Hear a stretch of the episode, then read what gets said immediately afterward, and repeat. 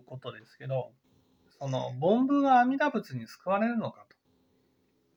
こういうことが、こうあるんですけど、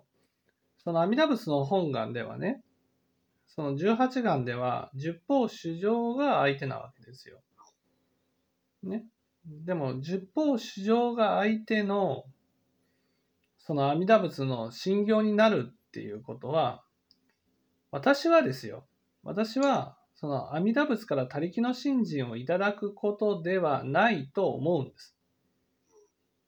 ないつもおっしゃってます。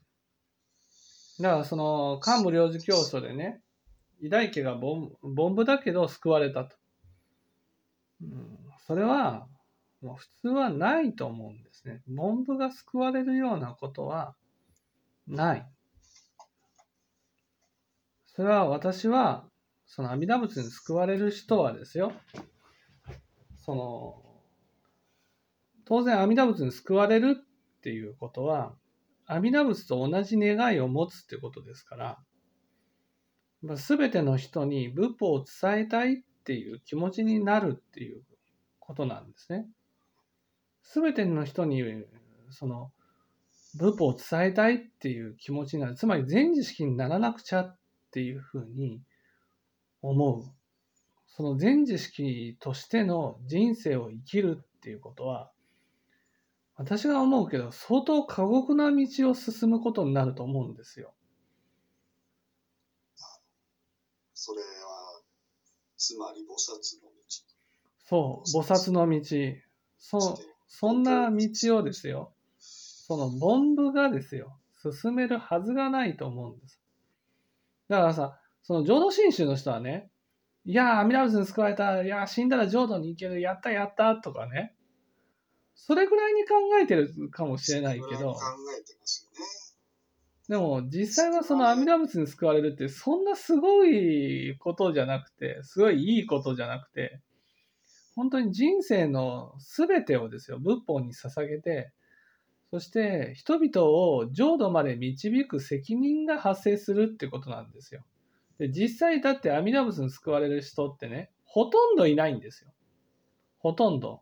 親鸞上人の時代も蓮如上人の時代もね。あの、根うん、要するにそのこ根性でね、どこまでのことがでできるかって分からないけれど、あの、これ、菩薩の道って本当に遥かなる道で、そう。すごい道のりなんですよ。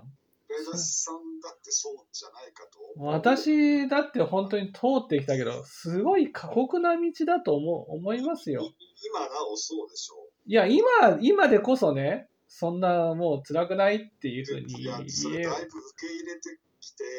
そあの、慣れもあるんだろうけど、進んでらっしゃるからだと思うんです。う、そう。でも、それを普通の凡夫がですよ、ね、進めと、この私と同じ道を進めっていうふうにね、思えるかって言ったらもう思えません。